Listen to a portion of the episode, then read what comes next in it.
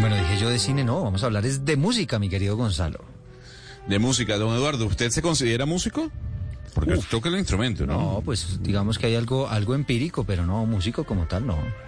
Músicos de ahora- carrera es otra cosa. Pero vamos a suponer que a usted le gusta la música. ¿Le gusta la música clásica? Sí, sí, sí, me parece agradable. A mí me ¿Sí le gusta, gusta? toda la música, ¿sabes? Es raro lo que no me ¿En gusta. serio? Sí, sí, sí. No, porque, porque hay gente que seguramente Hugo Mario Palomar o Oscar Montes di- dirán que la música clásica es sumamente aburrida, ¿no?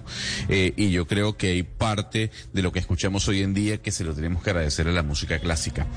Eh, yo le voy a recomendar un artista eh, maravilloso, es uno de los mayores exponentes que hay en la actualidad dentro de la música clásica, es un joven apenas de veintitantos años de edad que se llama John Henry Crawford, que además publicó un álbum, don Eduardo, que está dedicado a América Latina.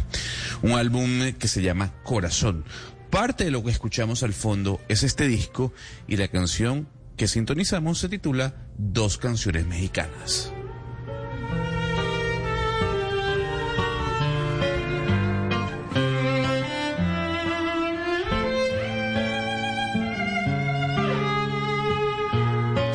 Conversamos con John Henry Crawford, don Eduardo, que es además un, un artista violonchelista que le, le recomiendo para sus hijos, para que disfruten de música tranquila, sobre todo en horas de la noche. Y hablamos de lo que significa la música latinoamericana para él en, dentro de la composición de lo que es este álbum, repito, titulado Corazón. Usualmente no hablamos de música clásica, pero hay que dedicarle un espacio a este trabajo A maravilloso cultura. y esto Sí, sí. fue a la cultura, obviamente. Y esto fue lo que nos dijo John Henry sobre lo que significa la música latinoamericana para él. Um, sí, pues mi, mi objetivo con este álbum era llevar al oyente a un viaje, no solo a través de América Latina, sino también a través del tiempo.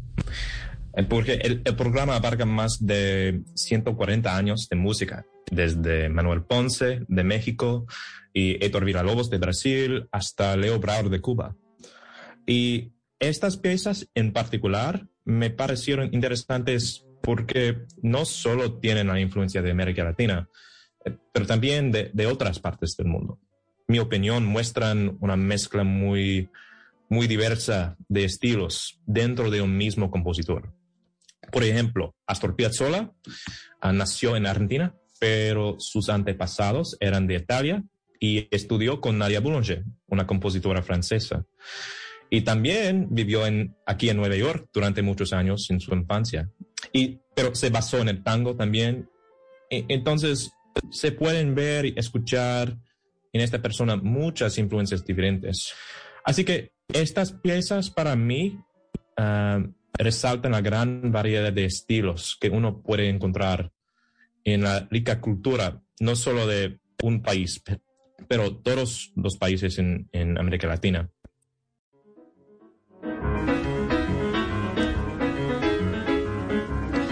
Yo sé que Ana Cristina Restrepo tal vez es más de música eh, clásica, don Eduardo, que Oscar Montes, pero eh, hay quien me está escribiendo, un oyente pidiéndome el nombre de- del artista, el violonchelista que estamos entrevistando, radicado en Nueva York. Le repito el nombre, John Henry Crawford.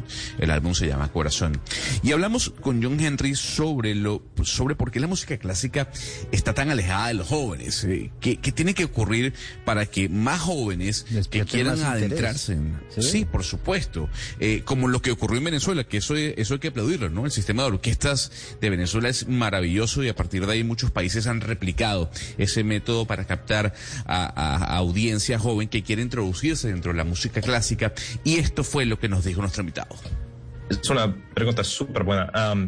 Sí, en mi opinión, creo que es algo, no sé, la música clásica a veces parece súper formal, ¿no? Súper estricto o hay que llevar eh, ropa súper fancy o, eh, súper cara. Y, mi misión es traer influencias de fuera de la tradición musical Europa y llevarlas al mundo de la música clásica. Y probablemente podría pasar toda mi vida disfrutando de la música clásica o, de la música de América Latina, pero um, quiero atraer nuevas audiencias al mundo de la música clásica y, audiencias jóvenes um, y de otros países también. Y algo interesante es, es que en mis experiencias, um, enseñando estudiantes en, estos lugares, me, me, alienta el talento del violonchelo que veo salir de lugares como México y Brasil. Y eh, eh, como, como dije, he enseñado en estos países y, y, veo una pasión por la música muy fuerte.